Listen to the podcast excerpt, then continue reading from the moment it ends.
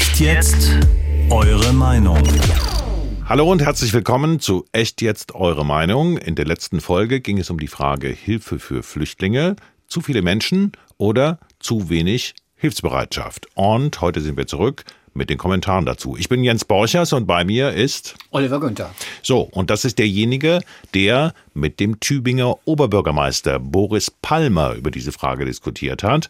Palmer hatte gesagt, er sehe eine Grenze für die Aufnahmefähigkeit erreicht. Man brauche eine neue, aus seiner Sicht eine realistischere Migrationspolitik.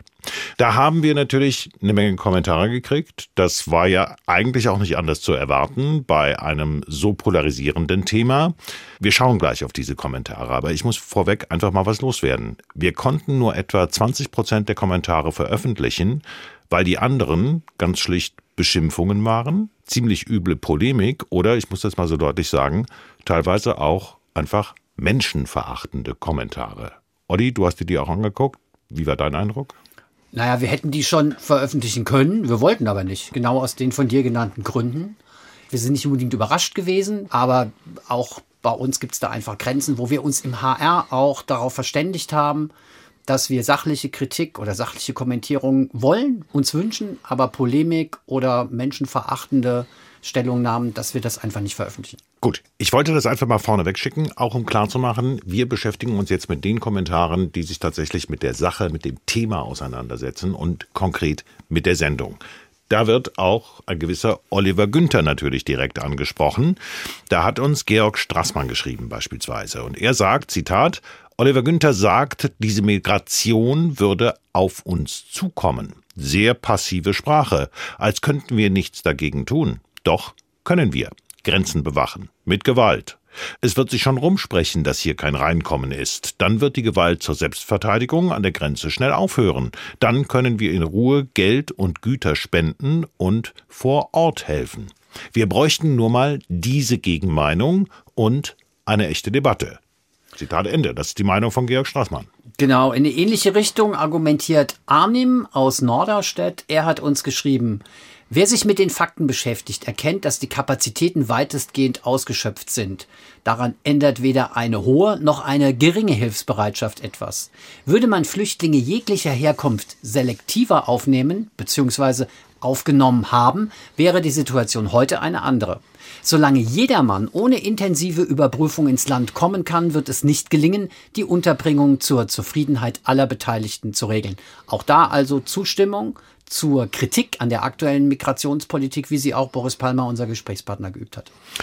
Dann hat uns Bernd Böhm aus Dieburg geschrieben, da geht es in die andere Richtung. Der hat wiederum aus unserer Schlagzeile den Begriff zu wenig Hilfsbereitschaft, Fragezeichen, den hat er aufgenommen und schreibt, Zitat, Wer jammert, weil er Masken tragen muss.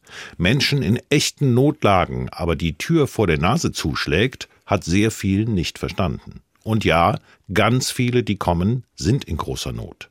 Plappert nicht immer nach, was ihr hört, sondern geht mal in Flüchtlingsunterkünfte und redet mit den Leuten. Das hat Bernd Böhm aus Dieburg uns geschrieben.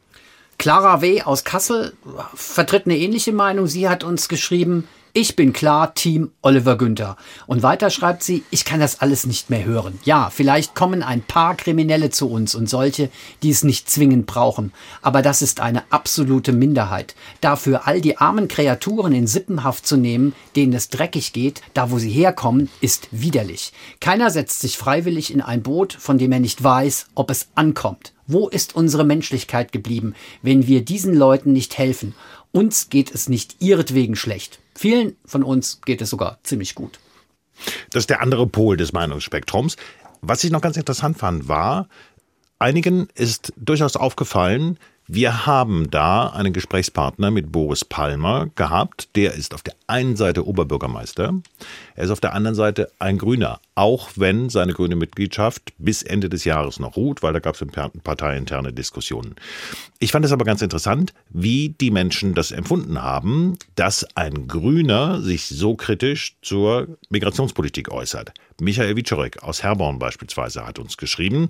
Ähm, er schreibt, Zitat, man merkt bei aller grünen Realitätsfremde, dass Boris Palmer Oberbürgermeister einer mittelgroßen Stadt ist. Er hat im Gegensatz zu allen, die sonst über Migration und Asyl entscheiden, einen echten Job und, ganz wichtig, Verantwortlichkeit vor Ort. Kanzlernde, EU-Funktionäre und HR-Journalisten hingegen leben finanziell sicher und frei von den Folgen der Migration. Zitat Ende. Heißt, da erkennt ein sehr kritisch denkender Mann in dieser Frage durchaus an, aha, guck mal, so ein Grüner wie der Palmer, der hat aufgrund seiner Verantwortung da einen anderen Zugang zu dem Thema. Mhm.